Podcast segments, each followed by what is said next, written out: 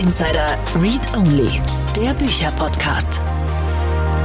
Und herzlich willkommen zur heutigen Folge von Startup Insider Read Only. Schön, dass du wieder dabei bist. Mein Name ist Annalena Kümpel und ich spreche in diesem Format immer mit Autorinnen und Autoren von Businessliteratur, die für euch relevant ist. Für die heutige Folge habe ich ein etwas ungewöhnliches Gespräch geführt mit Ronja von Wurm-Seibel. Ronja ist Journalistin und hat sich in ihrem Buch Wie wir die Welt sehen damit auseinandergesetzt, wie wir eigentlich Geschichten erzählen, was Geschichten mit uns machen und wie Geschichten gerade in den Nachrichten besser werden können. Wir haben uns genau darüber unterhalten und haben das Ganze noch erweitert und so ein bisschen in die Stories geguckt, die so in der Startup-Szene erzählt werden und auch auf Storytelling im Marketing geschaut und uns die Frage gestellt, wie viel Verantwortung haben wir eigentlich als Werbende mit den Geschichten, die wir erzählen und welche Fragen sollten wir uns stellen, um gute Geschichten zu erzählen, die ja am Ende nicht die Welt und die Seelen unserer Leserinnen und Zuhörerinnen kaputt kaputt machen. Mir hat es sehr viel Spaß gemacht. Es sind sehr, sehr viele spannende Eindrücke und sehr viele Denkanstöße, die Ronja mitgibt.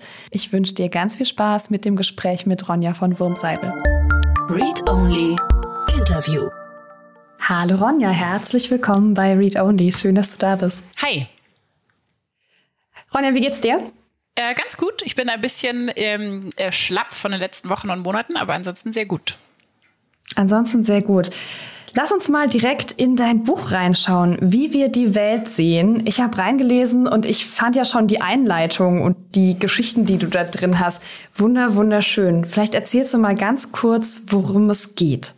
Ja, also wie wir die Welt sehen, äh, der Titel sagt ja schon ein bisschen, geht eben darum, wie wir eigentlich ähm, sehr verallgemeinert auf die Welt blicken, auf unsere Gesellschaft blicken, auf das, was äh, passiert. Und ähm, da geht es vor allem darum, was negative Informationen mit uns machen, mit unserem Denken, unserer Wahrnehmung, unserem Blick auf die Welt. Ähm, und ich habe mich ganz viel damit beschäftigt, was äh, eigentlich Nachrichten mit uns machen. Denn Nachrichten sind ja meistens negativ. Äh, wir erfahren nicht, was in der Welt passiert ist, sondern was in der Welt schiefgegangen ist. Und ähm, ich habe mich eben ganz viel damit beschäftigt, was das eigentlich mit uns macht, wenn wir das jeden Tag so um uns rum haben. Ähm, aber auch andere Geschichten in Romanen, in Spielfilmen, in äh, Werbung, in ähm, Gesprächen, die wir führen, in Dingen, die wir uns selbst erzählen. Also damit habe ich mich beschäftigt. Mhm. Und welchen Hintergrund hast du, dass dich diese ganzen Geschichten so sehr interessieren?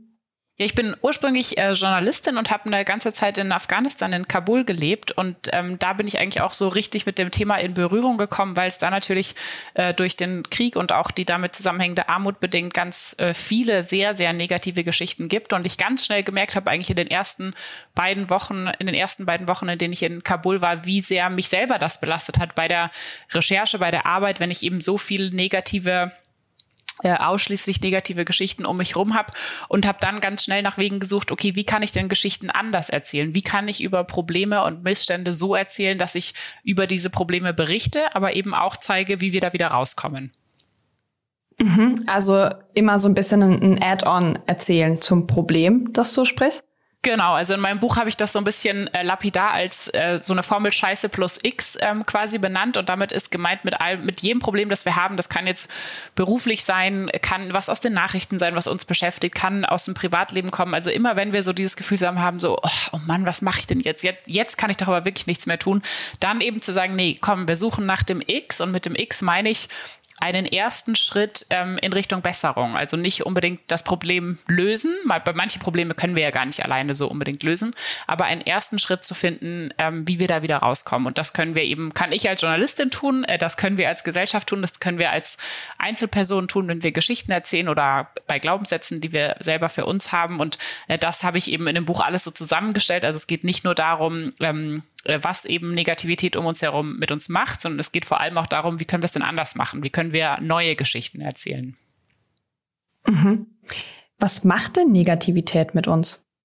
Ja, inzwischen ist es ganz breit ähm, erforscht, dass eben negative Informationen bei uns ein großes Gefühl von äh, Angst auslösen erstmal. Das, glaube ich, ist vielleicht noch wenig überraschend. Das können viele nachvollziehen, denke ich, wenn wir viel Nachrichten, sei es jetzt über Corona oder einen Krieg oder Klimakrise oder so kom äh, ähm, konsumieren, dass wir dann irgendwann einfach Angst bekommen. Ähm, und was aber auch noch passiert ist, dass wir ein Gefühl von Ohnmacht und Hilflosigkeit bekommen. Also wir haben das Gefühl, die Welt ist schlecht oder vielleicht sogar die Welt wird immer schlechter und ich kann nichts daran ändern. Und äh, dieses Gefühl von Hilflosigkeit ist deshalb ganz ähm, äh, schlimm. Also erstmal ist es natürlich nicht schön, sich so zu fühlen.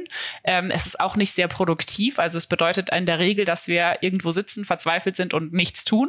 Ähm, und vor allem breitet sich Ohnmacht aus. Also wenn wir nichts dagegen tun, dann kann sich diese Ohnmacht, die wir vielleicht jetzt von nach einer Nachrichtensendung verspüren oder so, mit der Zeit kann sich die ausbreiten in andere Bereiche. Und auf einmal fühlen wir uns in unserem Berufsleben oder im privaten Kontext ähm, sehr hilflos bei Dingen, bei denen wir ja tatsächlich gar nicht hilflos sind.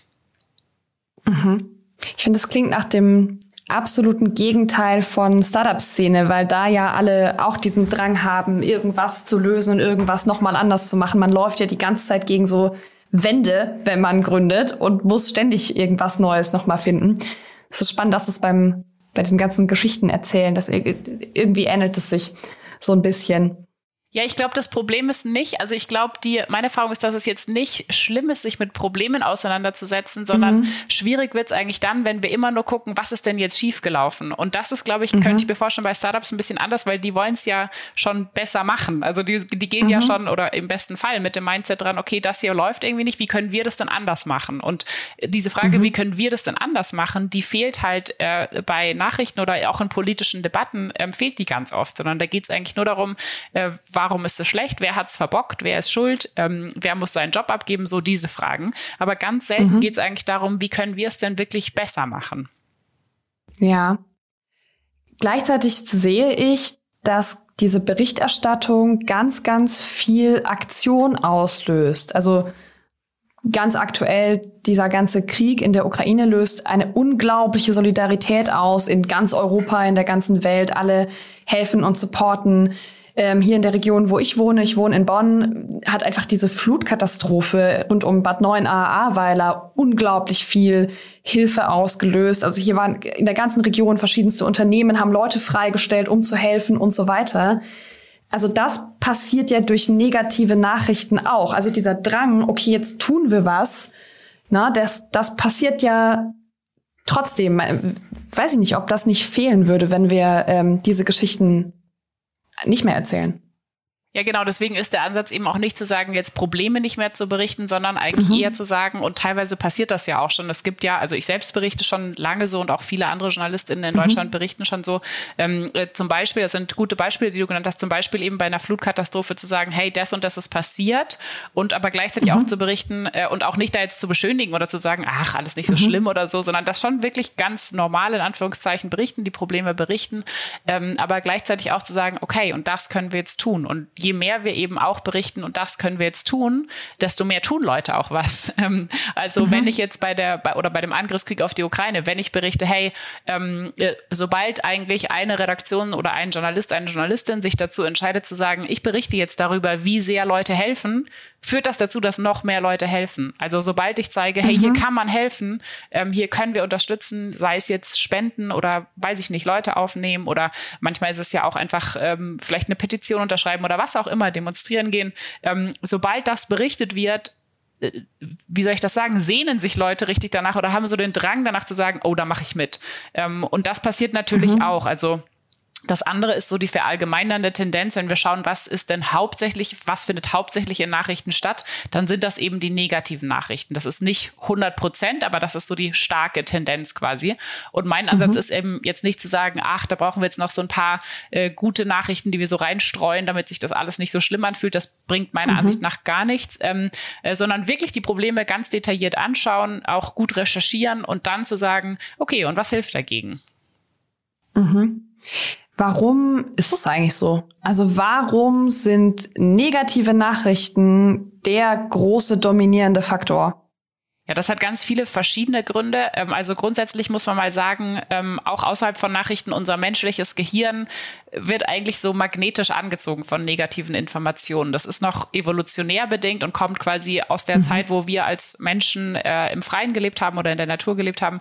Und da, da finde ich, kann man sich das ganz gut vorstellen, wenn wir jetzt auf einer Wiese stehen und da stehen 100 Schafe und ein Wolf oder Tiger oder was auch immer, äh, dann macht es ja total Sinn zu sagen, okay, es sind zwar jetzt mehr Schafe, die sind schön und friedlich, aber ich achte trotzdem auf dieses eine gefährliche Tier, auf den Tiger, auf den mhm. Wolf, auf den Bär, was auch immer. Mhm. Ähm, da macht das ja absolut Sinn, einfach um unser Überleben zu sichern. Ähm, und unser Gehirn funktioniert immer noch so. Also wir reagieren auf negative Informationen immer noch so, als wären sie immer überlebenswichtig für uns, obwohl ja tatsächlich heutzutage so wie wir jetzt hier in Deutschland aktuell leben, in allerwenigsten Situationen das wirklich hilfreich für uns ist. Also vielleicht, wenn wir jetzt vor einem Abgrund stehen an einem Berg oder vor uns ein Zug entlang fährt oder so, dann ist es natürlich wichtig, dass wir uns die Gefahr bewusst machen, vor der wir jetzt akut sind. Aber in den meisten Situationen in unserem Leben sind wir nicht so. Und da blockiert uns mhm. dann eigentlich unser Gehirn eher oder die Art, wie unser Gehirn funktioniert. Ähm, und Menschen sind, äh, Journalisten, JournalistInnen sind natürlich auch nur Menschen, die mit genau diesem Gehirn arbeiten. Also das ist schon mal so ein, ähm, ein Effekt, der einfach da ist und was dann noch dazu kommt, dass es die sogenannten Nachrichtenfaktoren oder manchmal heißen die auch Nachrichtenwerte gibt. Ähm, und das ist so entstanden, dass vor äh, 100 Jahren ein US-amerikanischer Wissenschaftler gesagt hat, er schaut sich mal an, ähm, also er schaut, was so passiert in der Welt und was davon in den Nachrichten landet und hat dann eben so bestimmte, weil ihn interessiert hat, was, welche Events sind eigentlich berichtenswert, in Anführungszeichen. Und dann hat er eben mhm. so verschiedene Faktoren gefunden, wo er gesagt hat, okay, das sind offenbar äh, Faktoren, nach denen Journalisten JournalistInnen Nachrichten aussuchen. Und da war Negativität, ähm, Konflikt, Drama, Gewalt und so weiter sind Teile dieser Faktoren. Und äh, diese Faktoren gibt es mhm. bis heute, die werden bis heute an Journalismusschulen gelehrt. Aber, und das ist das total komische eigentlich, als Anleitung. Die waren ja nie als Anleitung gedacht. Das war eine rein deskriptive Studie, aber das hat sich irgendwie so verdreht, dass die inzwischen als Anleitung gelehrt werden. Ähm, also äh, in leichter Abänderung, die haben sich über die Jahrzehnte ein bisschen verändert, aber im Wesentlichen sind mhm. es noch die gleichen oder sehr ähnliche Faktoren. Ähm, das heißt, wenn ich jetzt heute Journalismus irgendwo lernen will in Deutschland, dann wird mir beigebracht, hey, was negativ ist, was gewaltvoll ist, was konfliktreich ist, das ist berichtenswert. Und das ist ganz fatal, weil diese Faktoren sicher, die wurden ja nie daraufhin überprüft, ob das jetzt gut ist oder, oder sinnvolle Nachrichten mhm. ausgewählt werden, sondern da hat ja einfach einer mal gesagt, ich schau mal, was JournalistInnen so machen. Und äh, daraus mhm. sind die entstanden. Also das ist ähm, ähm, ja, das ist so die zweite Sache. Und die dritte Sache, gegen die man auf den ersten Blick gar nicht so viel tun kann, ist, dass es ähm, fast schon in der Natur der Sache ist, weil Nachrichten ja ganz häufig beschreiben, was ist jetzt seit gestern passiert oder seit heute Morgen oder heutzutage vielleicht in der letzten Stunde oder so. Und positive Entwicklungen sind halt immer sehr langfristig. Also ähm, die, die, die brauchen länger als eine Stunde und länger als einen Tag und meistens auch länger als einen Monat. Und dadurch ist es oft gar nicht so offensichtlich. Also es gibt viele gesellschaftliche positive Veränderungen, die schon längst passiert sind, die wir aber im Grunde gar nicht so mitkriegen. Also Kriminalitätsrate sinkt, solche Dinge, das klingt immer wahnsinnig statistisch, aber ist eigentlich halt eine total gute Nachricht. So weniger Straftaten mhm. passieren. Ähm, aber das ist dann eben nicht von einem Tag auf den anderen, sondern vielleicht innerhalb von zehn Jahren. Und äh, wenn aber jetzt ein, eine, ein, weiß ich nicht, ein Feuer ausbricht oder ein Krieg beginnt oder sowas, das sind natürlich alles Dinge, die jetzt passieren. Und dann wird auch jetzt mhm. in den Nachrichten darüber berichtet. Und das sind so, ähm, jetzt mal würde ich sagen, aus meiner Sicht so die drei wichtigsten Gründe, ähm, warum Nachrichten überhaupt so sind, wie sie sind. Mhm. Okay, das heißt, wir haben ein menschliches Gehirn, das das sehr begünstigt und ein journalistisches System, das auch sehr stark auf Negativität ausgelegt ist. Also drehen wir mal um. Wie sieht denn dein Nachrichtenkonsum aus?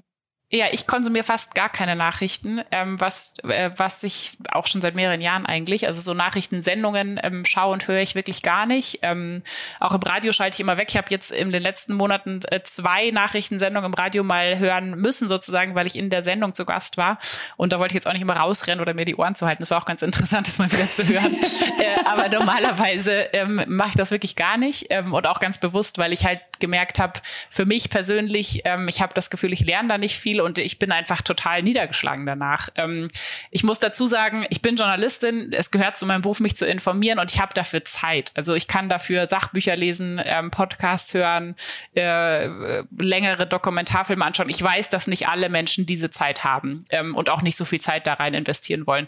Also für mich ist das ein Weg, der äh, sehr, sehr gut funktioniert, aber mein Buch ist jetzt kein Buch, das irgendwie dazu aufruft, so hört auf, Nachrichten zu konsumieren, gar nicht. Es geht eigentlich eher darum, ähm, einen Umgang zu finden, so dass wir wieder die Kontrolle darüber gewinnen, wie viel Nachrichten will ich konsumieren, welche Nachrichten und so ein bisschen Bewusstsein dafür zu schaffen, ähm, was macht es mit mir und will ich das eigentlich? Und wenn ich dann merke, nee, ich will eigentlich mhm. nicht, dass ich mich so fühle, äh, dann auch zu merken, ähm, wie komme ich da wieder raus? Ja, also ich kenne das Thema. Ich konsumiere auch schon relativ lange kaum mehr Nachrichten, kaum eigentlich keine täglichen Formate, kaum mehr regelmäßige Formate. Und ich stelle fest, dass ich bisher nichts wirklich Wichtiges verpasst habe. Das geht mir auch also, so, ja. Also ich hatte am Anfang, war ich schon ein bisschen äh, gespannt, wie das so sein würde, gerade mhm. weil mein, also ich bin privat auch ein sehr politischer Mensch, aber weil ich halt auch, mhm. ähm, ja, weil das irgendwie auch meinen Beruf natürlich total trifft. Ähm, aber mir geht's genauso. Ich habe sogar das Gefühl, dass ich eigentlich besser informiert bin, weil ich tatsächlich wieder mehr ähm, äh, Lust habe, auch mich intensiver mit einzelnen mhm. politischen Themen auseinanderzusetzen. Und davor war ich oft so genervt, ich dachte so, Gott, ey, das ist alles so schlecht und so ätzend irgendwie und immer nur geht alles schief. Ähm, also politisch jetzt, äh, dass ich ja seither eigentlich viel mehr ähm, wieder das schaffe, in Anführungszeichen, ähm, emotional meine ich jetzt, äh, zu sagen, okay, ich, ich setze mich jetzt mal wirklich mit einer Sache so auseinander und das dann in Ruhe und ausgeruht und mit mehr Zeit auch. Ähm, wie gesagt, ich weiß, dass der Alltag nicht bei allen Menschen so aussieht, dass es da auch zeitlich drin ist oder auch Leute haben auch keine Lust vielleicht drauf. Ähm, aber meine Erfahrung ist auch, dass ich nichts Wichtiges verpasst habe. Gleichzeitig habe ich aber auch in den letzten Monaten, ich war auch viel auf Lesungen und habe viele Interviews gegeben, ähm, ganz oft gehört von Leuten, die gesagt haben, sie empfinden tatsächlich so eine Art oder nicht so eine Art, sondern sie empfinden einen sozialen Druck, ähm, in Anführungszeichen informiert sein zu müssen, also mitzubekommen, was äh, heute in den Nachrichten kam oder ähm, damit sie dann zum Beispiel in der Arbeit irgendwie äh, beim Smalltalk mitreden können und sowas. Und ähm, äh, das finde ich total äh, irgendwie logisch, aber irgendwie auch krass, weil äh, das aus meiner Sicht halt nie ein Problem war. Ähm, und ich da gar nicht so in diese Richtung gedacht habe. Aber das ist wirklich was, was viele Menschen beschäftigt, dass sie eigentlich sagen, eigentlich will ich gar nicht so vieles immer mitkriegen, aber ich habe das Gefühl, dann bin ich raus, so äh, sozial. Und äh, das finde ich ganz spannend und ähm, äh, finde auch, also ich versuche dann immer Leuten oder ich sage dann Leuten als Tipp, hey, versucht es doch mal einfach zu thematisieren in so einem Moment. Also wenn ein Gespräch stattfindet und ihr habt tatsächlich mal was nicht mitbekommen, äh, dann ich zum Beispiel, ich sage das dann einfach. Ich sage dann, ah krass, habe ich gar nicht mitbekommen, erzähl doch mal. Und ähm, mhm. äh, da ich aber ja interessiert bin grundsätzlich, äh, ist es dann nicht so, dass ich dann das ganze Gespräch nicht mehr mitreden kann, sondern ich habe halt eine Sache verpasst und dann kann ich auch wieder mitreden oder wenn nicht, höre ich zu. Das ist ja auch interessant. Ähm, oder ich sage auch dann manchmal, also ich sage auch, erzähle auch davon und sage auch, ja, ich schaue fast keine Nachrichten mehr, weil ich einfach gemerkt habe, es tut mir nicht gut. Und dann dreht sich das Gespräch halt so ein bisschen in eine andere Richtung. Ähm, aber ich persönlich habe da mhm. nie die Erfahrung gemacht, dass ich dann äh, quasi jetzt so bei einem Gespräch äh, außen vor bin. Ähm, aber das ist wohl was, wovor Menschen Angst haben.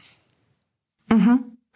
Ja, bei mir gab es auch wenig schlechte Reaktionen. Also mir haben mal ein, zwei Leute gesagt, dass das irgendwie ignorant ist. Und ich habe da gedacht, ja, wenn du meinst, also sehe seh ich anders, aber ganz, ganz oft ist es so ein verständnisvolles Nicken und irgendwann sagt jemand, ja, klingt gesund. Ja, also ja ich glaube, also, die häufigste Reaktion. Ja, es ist natürlich auch die, also ich glaube, dass sich da einfach unser Bild total verschoben hat, weil ähm, äh, dieses mit dem Ignorant, das ist ja nicht nur, wenn wir keine Nachrichten konsumieren, sondern zum Beispiel auch, wenn wir halt sagen, hey, mich interessiert auch, wie, ähm, äh, welche Lösungen es gibt, dann gibt es schon manchmal auch diesen Vorwurf von, ach, das ist ja naiv und sonst wie.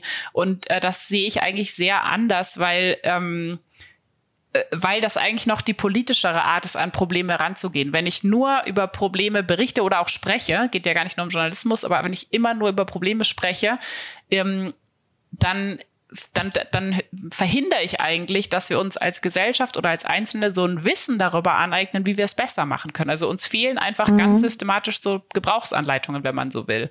Und wenn wir es aber schaffen zu sagen, jetzt bei Berichterstattung zum Beispiel, hey, hier ist ein Problem, ähm, äh, so haben das andere Länder gelöst zum Beispiel, dann können wir die äh, Menschen in Verantwortungspositionen, also in der Regel PolitikerInnen, halt viel gezielter unter Druck setzen und zum Handeln mhm. zwingen, weil die ja wiederum ganz häufig sagen, ja, da können wir leider nichts tun, da sind uns die Hände gebunden, das ist ganz alternativlos und so weiter. Und wenn wir dann halt aber sagen, nee, guck mal, das, man könnte es auch so machen, man könnte es auch so machen, dann erzwingen wir eigentlich eine inhaltlich viel tiefere Debatte und das ist aus meiner mhm. Sicht halt viel politischer, als nur zu sagen, hey, ihr habt das falsch gemacht und das habt ihr falsch gemacht und das habt ihr falsch gemacht.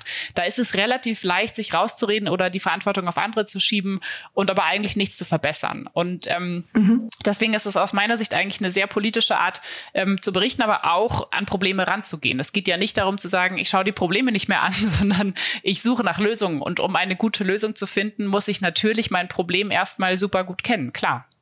Mhm. Ja, Blaupause. Mein, mein Kopf hat gerade die ähm, Volt-Plakate aus der Europawahl wieder nach vorne geholt, weil die haben das auf einem Wahlplakat immer gemacht. Da standen dann so Sachen wie sozialer Wohnungsbau wie in Wien. Punkt. So, das, die ganze Story auf einem Plakat.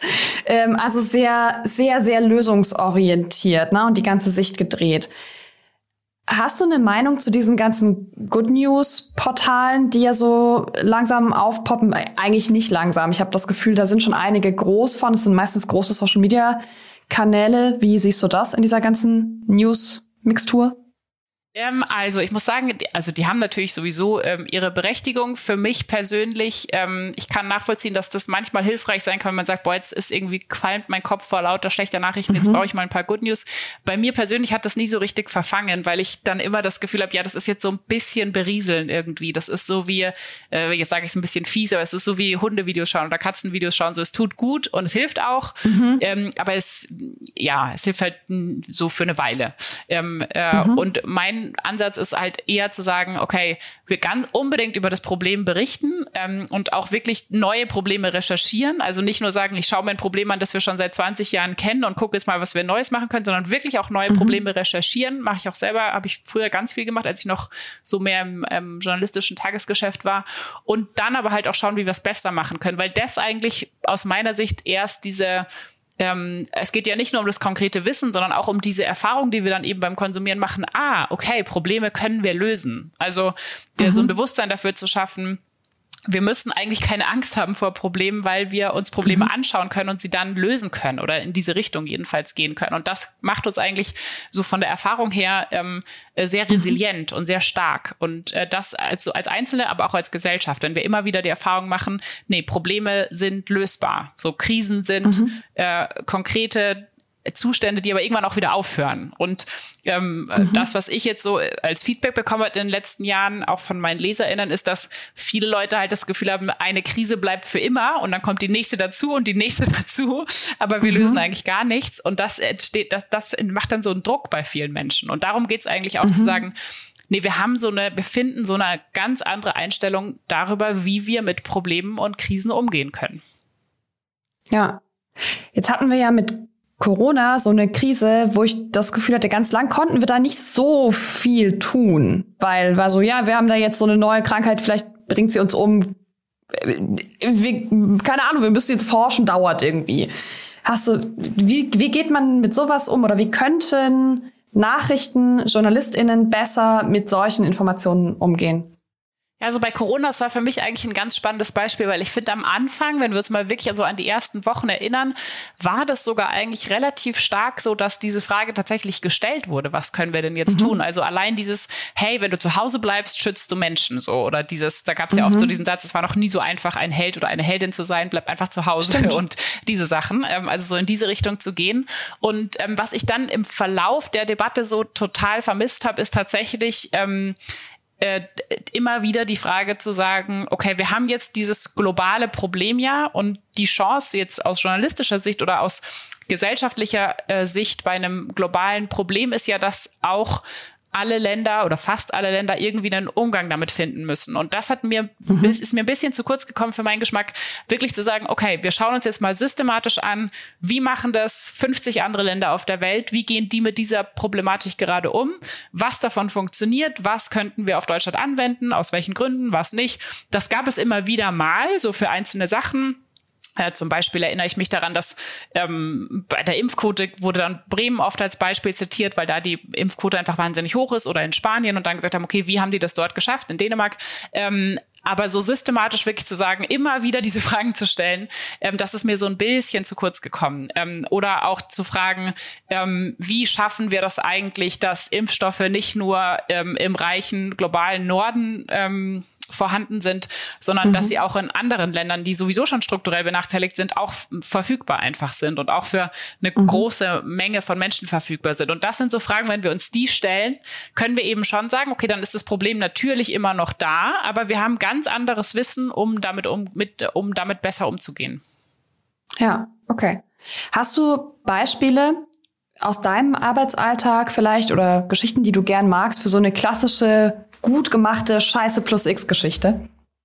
Ähm, also eine, die mir persönlich, das war so eine der ähm, ersteren, das ist schon eine Weile her, die ich mal gemacht habe ähm, und bei, bei der das sehr gut gelungen ist, finde ich.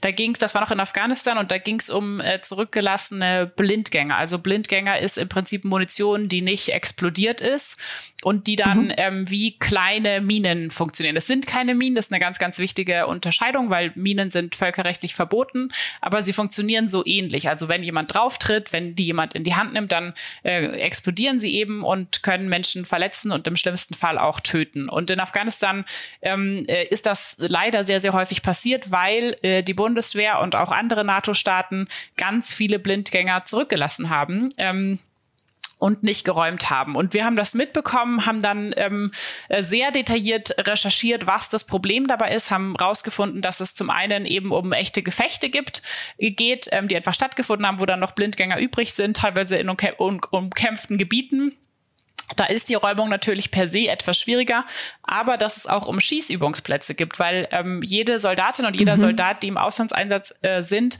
müssen, und das ist auch sinnvoll, müssen regelmäßig Schießübungen machen, damit sie einfach ähm, nicht verlieren, nicht verlernen, wie sie mit einer Waffe umgehen. Ist total logisch und nötig. Ähm, mhm. Das sind aber riesige Areale. Also bei den Amerikanern waren das teilweise Gebiete, die waren größer als Washington, also wirklich riesige Gebiete. Ähm, und die wurden nicht ordentlich geräumt. Und dadurch sind ganz, ganz viele Blindgänger übrig geblieben in Afghanistan und sehr sehr, sehr viele Menschen wurden verletzt und wurden getötet. Und wir haben darüber erst berichtet und wollten eigentlich nur das berichten und haben mhm. uns dann aber auch gefragt, okay, was machen wir denn jetzt damit? Also wie kann man das denn besser machen? Und haben dann eben rausgefunden ähm, oder erfahren, okay, es gibt ein afghanisches Minenräumteam, das zu den Besten der Welt gehört, weil die einfach schon so lange mit diesem Problem zu kämpfen haben und die für sehr, sehr wenig Geld äh, im Prinzip all diese Plätze räumen könnten. Und das Einzige, was sie dazu brauchen, sind Koordinaten, dass sie eben wissen, von wo bis wo sind diese Übungsplätze und dann können sie die räumen. Und dann haben wir uns eben gefragt, okay, ähm, dann muss die NATO ja nur diese Koordinaten der Bundeswehr geben ähm, und schon ist das Problem gelöst. Und dann hat sich eben rausgestellt, die NATO macht das nicht. Und dann haben wir versucht, äh, Druck auszuüben oder auch rauszufinden, warum machen die mhm. das nicht? Ähm, welche Länder machen das schon? Neuseeland hat das zum Beispiel sehr vorbildlich gemacht, um so dann in Deutschland auch die Debatte oder auch die Berichterstattung in diese Richtung ähm, ja, zu schieben, wie können wir das quasi ändern. Es hat letztendlich mhm. äh, bei, einer, bei einem Schießübungsplatz äh, geklappt, der dann tatsächlich nachträglich noch geräumt worden ist nach unserer Berichterstattung.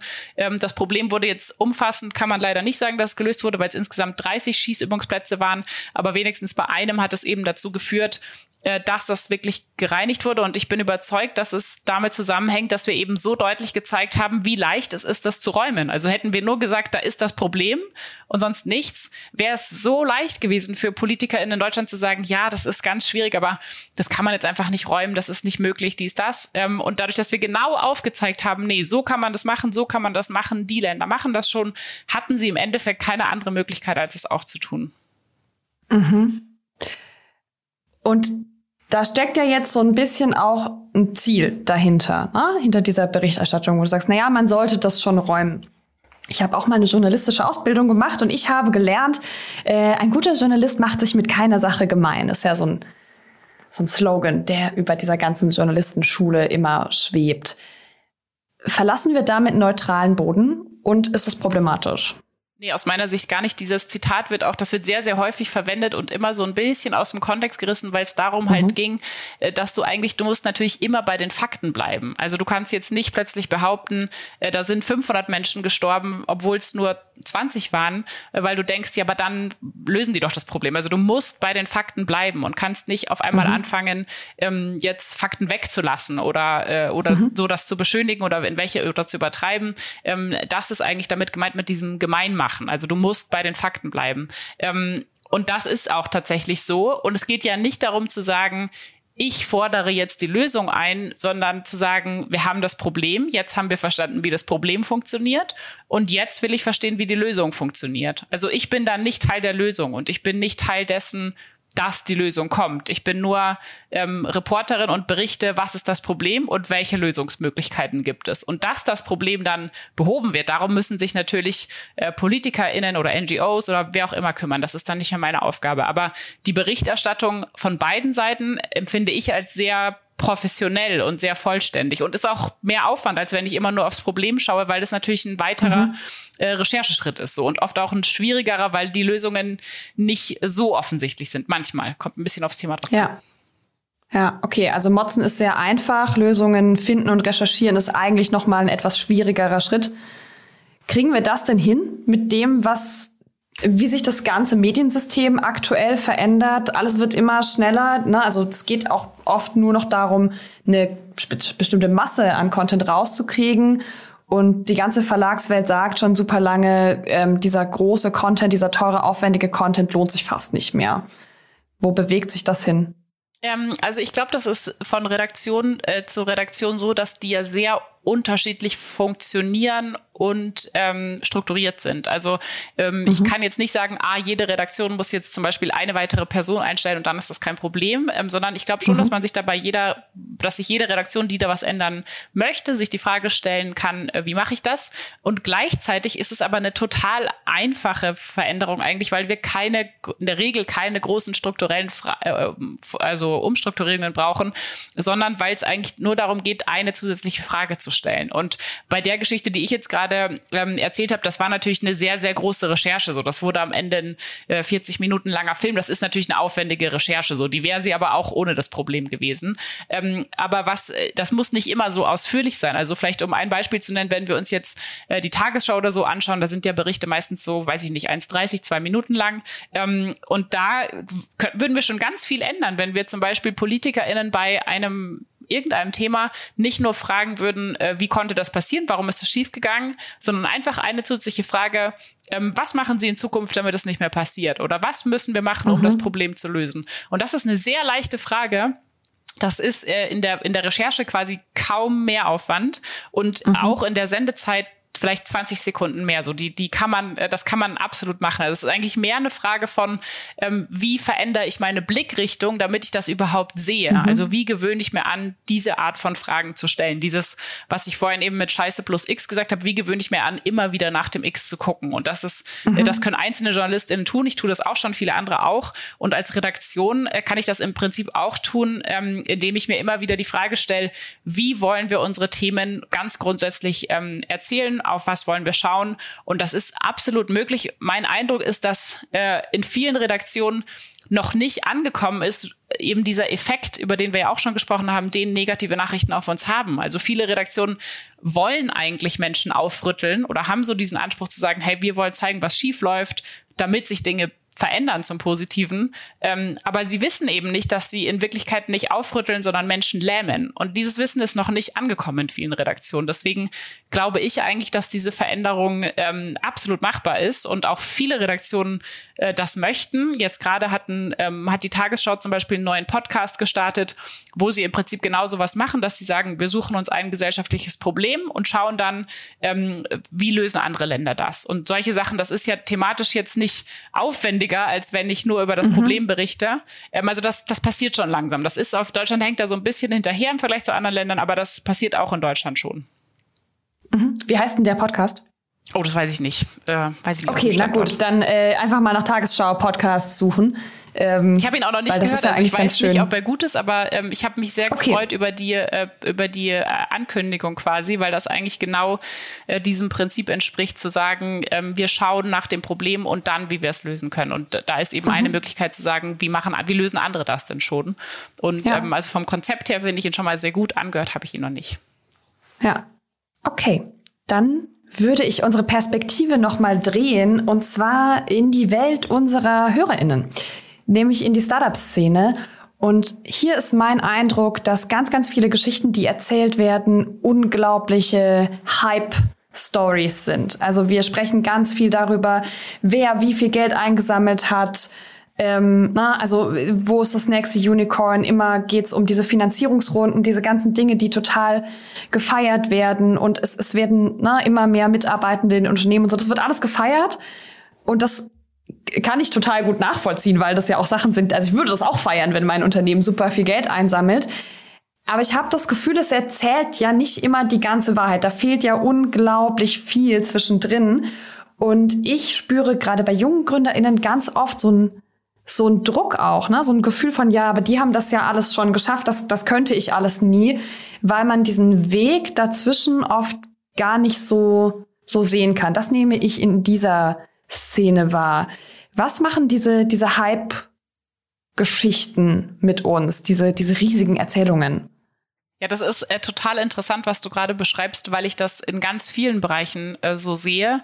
Und zwar, und ich glaube, das ist ein ähnliches Prinzip, ähm, gibt es ja ganz oft so Heldengeschichten, die erzählt werden. Und das ist ja auch so eine Art glaube, Heldengeschichte, wenn wir sagen, hey, wow, dieses Unternehmen oder diese Mitarbeitenden oder was auch immer. Also immer so ein, so ein Held zu stilisieren, der so mit wahnsinnigen Schwierigkeiten zu kämpfen hat, vielleicht auch mit einem Gegner, mit der Konkurrenz, mit einem Problem, keine Ahnung. Und dann haben sie es geschafft und wow, wow, wow. Und das ist, ähm, äh, das sind wir sehr gewohnt, dass Geschichten Geschichten so erzählt werden, weil ganz, ganz viele Geschichten so erzählt werden.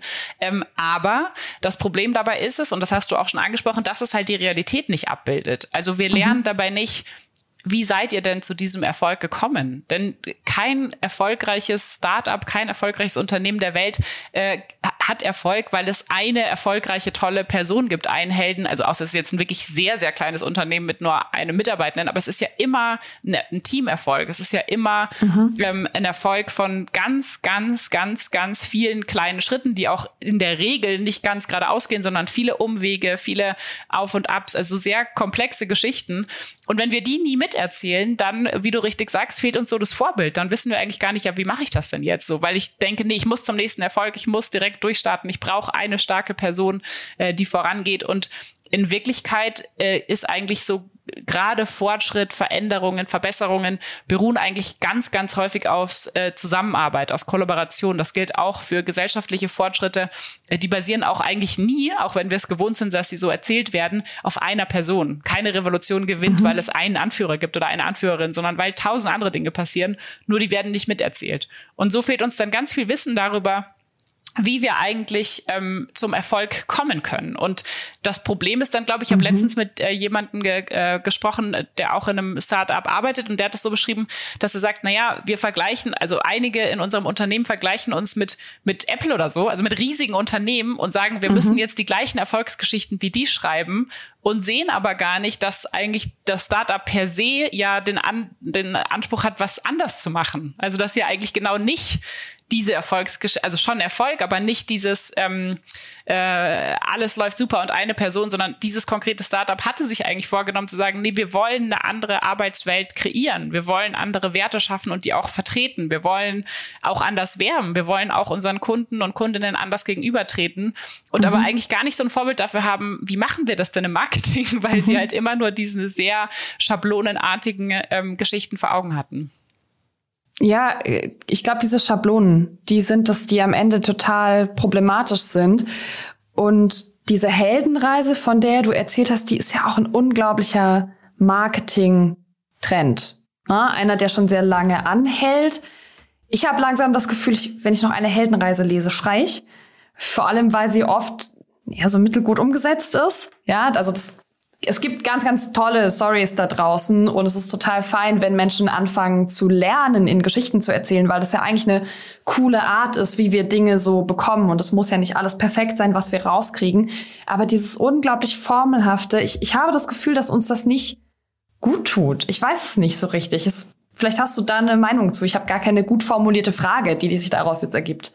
Na, es verengt unseren Blick. Also was dabei passiert, wenn ich gewohnt bin, immer, also Heldengeschichten vielleicht jetzt für die wenigen, die das noch nie gehört haben, ist quasi ein Held steht vor einem Problem, zieht los, hat in der Regel einen Mentor, ähm, äh, der ihn, ich erzähle es jetzt extra immer ähm, äh, männlich, weil das auch äh, so entstanden ist und auch oft mhm. so ein mhm. bisschen diese Art der Erzählung dahinter steckt, ähm, äh, zieht los, äh, trifft unterwegs ein paar Gefährten, ein paar HelferInnen, die auch unterstützen, aber eigentlich absolute Nebenrollen sind äh, und am Ende dann gibt es einen Feind, der besiegt oder umgebracht werden muss und am Ende kommt er zu, zurück nach Hause, wird gefeiert und hat irgendwas mitgebracht, was dann allen hilft. Also ähm, ganz, ganz viele, also Herr der Ringe oder Harry Potter oder all diese Geschichten sind so erzählt. Ähm, und ähm, wenn wir aber vor allem solche Geschichten hören oder lesen oder sehen, dann lernen wir eben oder dann, also ob wir das denken oder nicht, aber unbewusst lernen wir dann, aha, wenn ich eine große Veränderung schaffen will, dann brauche ich einen tollen Menschen, der im Prinzip äh, so ein Superhero ist mit übernatürlichen Kräften und der keinen Schlaf braucht und nur drei Stunden und sonst immer arbeitet oder was auch immer. Also sowas, so eine ganz ungewöhnliche Figur.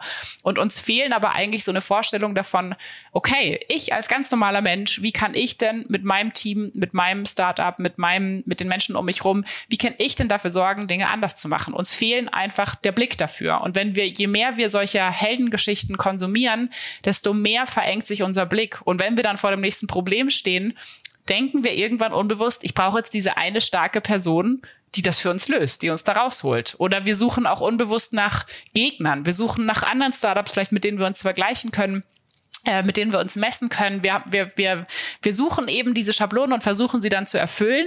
Und wenn wir das nur machen, entgehen uns eben ganz, ganz viele Möglichkeiten zu Kollaboration, zu dem Fokus auf, nee, Teamwork ist wichtig, das sagen wir auch als Schlag oft oft, aber das wirklich zu meinen. Mhm. Ähm, und das geht so ein bisschen durch die Lappen. Und das wird eigentlich fast nie miterzählt. Also das, äh, das, die teile ich total deine Beobachtung, dass das äh, ganz selten so komplexe Geschichten sind, wo, wo es wirklich heißt, okay, schau mal, das und das und das und das und das musste alles passieren, damit wir jetzt an diesem Punkt Punkt sind. Ja, natürlich sind diese Geschichten auch länger und damit irgendwie schwieriger zu konsumieren. Aber ich habe immer den Eindruck, eigentlich haben wir, wenn wir Geschichten erzählen, ja schon auch ein bisschen Verantwortung dafür, was da so rausgeht. Gerade im Marketing, gerade in der Werbung, das ist ganz am Anfang angesprochen, dass das ja Geschichten sind, die viel mit uns machen. Und für Nachrichten hast du Scheiße plus X gefunden. Gibt's eine Idee, wie Werbebotschaften schöner, besser, gesünder sein könnten? Also ich bin jetzt keine äh, Marketing-Expertin, deswegen kann ich das nur versuchen zu übertragen. Mhm. Aber allgemein würde ich immer davon abraten zu sagen, äh, wir machen das so wie alle anderen. Ähm, also wir, wir halten uns so an diese großen Erzählhaltungen, sei es jetzt zum Beispiel Heldenreise oder so, sondern wirklich mir einmal zu überlegen, und das dauert ein bisschen am Anfang, das stimmt, aber einmal zu sagen, okay, was wollen wir eigentlich wirklich erzählen? So, was, was ist, was will ich erzählen? Wenn ich nicht weiß, was ich erzählen will, wird die Geschichte nicht gut. Das ist leider so einfach. Ähm, und wirklich zu überlegen, welche welche Inhalte und welche Message ist dahinter. Und jetzt nicht äh, im Sinne von kaufen Sie das, sondern was ist mir wirklich wichtig, dass ankommt. Also was soll mhm. da ankommen? Und dann versuchen, den Kopf möglichst frei zu machen und zu sagen, und was ist die beste Art, das zu erzählen? Was fällt mir dazu ein? Ähm, also wirklich immer wieder vom Inhalt auszugehen. Und die schwierigste Frage ist, glaube ich, zu beantworten, was will ich eigentlich erzählen? Weil das wissen wir meistens gar nicht so genau. Oder wir haben schon so eine Vorstellung, die dann wo wir bei genauerem Nachdenken merken, so, hm, will ich eigentlich wirklich das erzählen oder denke ich das jetzt bloß, weil alle Geschichten um mich rum so erzählt werden? Und das, also mit dieser Frage würde ich mich, wenn ich jetzt Werbung machen müsste aus dem Stand, äh, würde ich mich ganz intensiv mit dieser Frage beschäftigen, was will eigentlich dieses Unternehmen, diese Startups, was genau wollen die eigentlich wirklich erzählen. Und dann zu versuchen, was ist eine Geschichte, die das auch wirklich beschreibt. Mhm. Ich glaube, nach dem Satz brauche ich dich eigentlich nicht mehr nach einem Schlusswort fragen, oder? Naja, äh, also so ein richtiges Schlusswort ähm, ist ja wahrscheinlich immer so ein bisschen äh, aus dem Kopf dann gestellt. Aber was mir ganz wichtig ist, ist wirklich nicht zu unterschätzen, was Geschichten mit uns machen. Also Geschichten sind nicht nur, dass wir viel Zeit mit ihnen verbringen oder dass wir äh, unser Wissen, das meiste von unserem Wissen haben wir uns über Geschichten angeeignet, sondern sie beeinflussen wirklich auch wohin wir schauen in der Welt, was wir wahrnehmen, was wir nicht wahrnehmen, was wir, woran wir uns erinnern, was wir wieder vergessen, ähm, was wir, wem wir vertrauen, vor wem wir Angst haben. Und am Ende beeinflussen sie eben nicht nur, wie wir die Welt sehen, sondern sie beeinflussen wirklich, äh, wer wir als Menschen sind. Und deswegen ist es aus meiner Sicht so ganz, ganz wichtig, äh, sich damit zu beschäftigen, welche Geschichten konsumieren wir, welche Geschichten erzählen wir weil es eben nicht so eine Hobbyfrage ist, sondern eigentlich wirklich ähm, die, die grundlegende Frage für alles menschliche Handeln ist. Ronja, vielen, vielen Dank für deine Zeit und ganz von mir wirklich persönlich auch vielen, vielen Dank für dein wunderbares Buch. Vielen Dank, hat sehr Spaß gemacht bei euch. Startup Insider Read Only, der Podcast mit Buchempfehlungen von und für Unternehmerinnen und Unternehmer.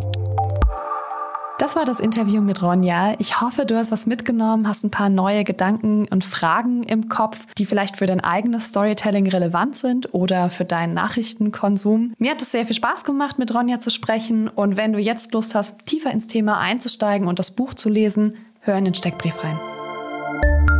Read Only Steckbrief. Titel und Autor.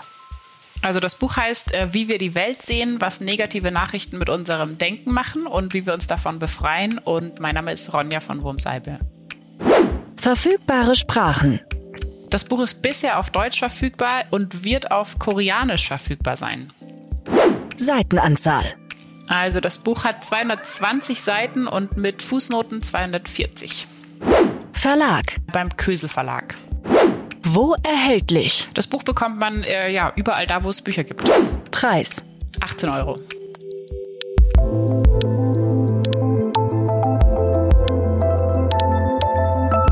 Und damit sind wir am Ende der heutigen Folge Startup Insider Read Only. Ich freue mich, dass du dabei warst. Wir hören uns nächsten Sonntag wieder. Hab bis dahin eine wunderschöne Woche. Ciao.